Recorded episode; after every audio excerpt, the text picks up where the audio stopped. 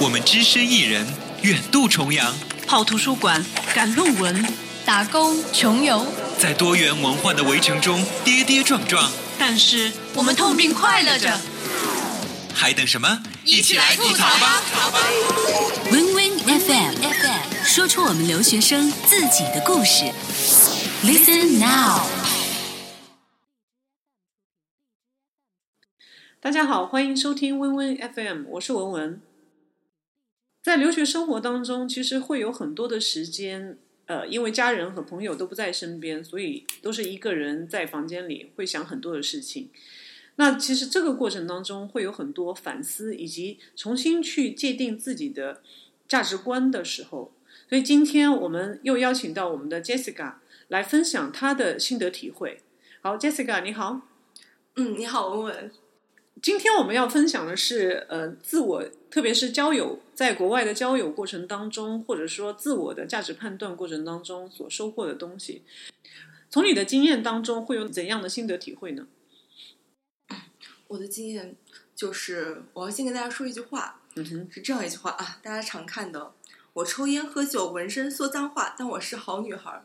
呃，就是当看到这句话的时候，其实我们心里有不同的判断，但是大多数人都还是觉得抽烟喝酒纹身说脏话，就但往往代表着她不是一个好女孩。嗯嗯，但是就是我在这边的经历的话，经验的话，让我发现，就是可能这个东西它还是个。它就是我们不应该根据这个东西去判断她是否是好女孩。嗯哼，为什么这样说？对，就是比如说第一是吧，就是外国这边女生是吧？对，她都是抽烟、喝酒、纹身、说脏话。对，但是你无法说她到底是好女孩还是坏女孩。对。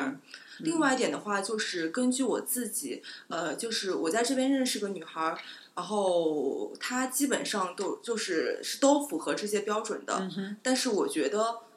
如果硬套的话，她是符合这个标准的，但是我觉得她还是一个好女孩。为什么这样说？嗯，我跟她之前是一起去呃西班牙玩的。最开始我在有天在那个宿舍楼外，我看到她在抽烟，然后当下我就跟她马上下了一个判断，我说嗯，这肯定不是个好女孩。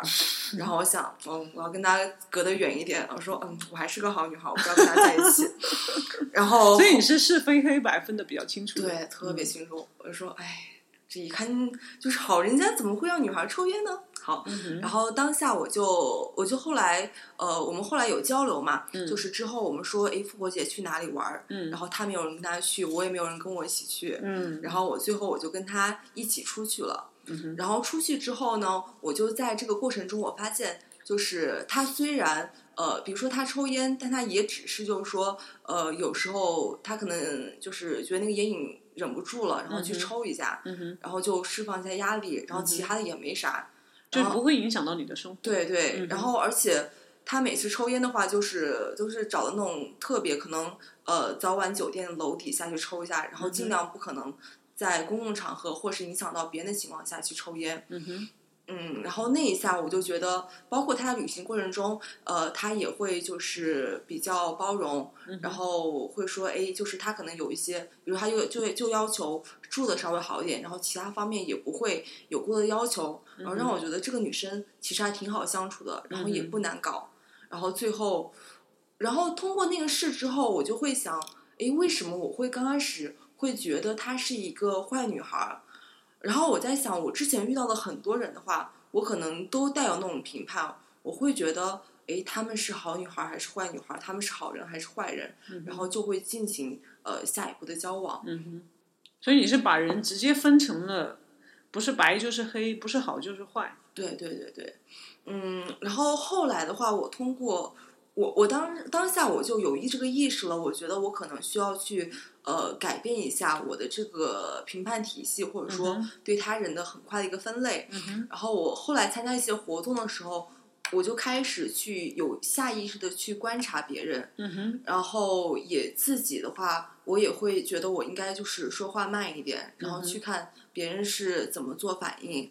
呃，当下我发现人们在情绪激动的时候，就会下意识的有那个反应，会有那个评判，然后会有一种当下在他看来。他可能觉得他是主观或者客观的，或是更更多人他觉得我这个评断是客观的，但是其他人可能就觉得大多数人可能觉得你这个评判就是主观的，OK，但是我们都就用自己的价值观去评判别人的行为。对，但是我们都没有直接说出来那个事，就所以嗯很多时候的话，就是别人都知道，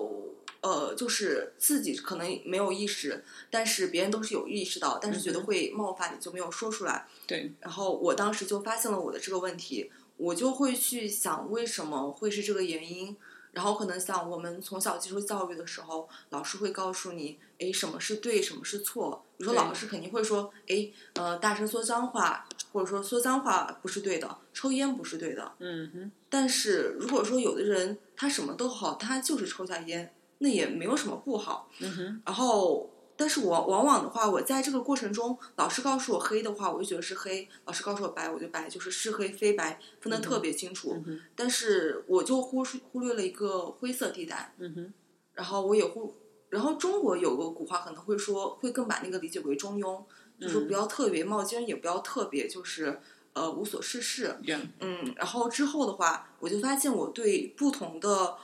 呃不同的观点就是缺乏包容和接受，嗯，呃，然后我特别容易用我从小接受的那个知识体系，然后老师在学校里教的，然后父母教的，然后去判断和评价别的人。嗯哼，但是这种标准的话，在社会上的话，或者说在我与人交往中的话，有时候会显得呃特别尖锐。然后同时的话，我失我在这个过程中，我失去了很多那个那个灰色地带的朋友，他们其实都挺好的，或者说他们其实我们如果交往的话，可能会给我们双方都带都特别开心，然后也能学到特别多东西。嗯但正是因为我最初的时候，我会评判他，我觉得哎，你不是我这个，你不是我的标准体系里的人，然后我就把他排斥过去了，嗯，然后就错失了很多这种呃结识新的朋友，可能成为好朋友的人。对对对，嗯，呃，然后之后的话，呃，我就觉得，呃，我就觉得我是，我现在是觉得我是缺乏呃独立判断能力，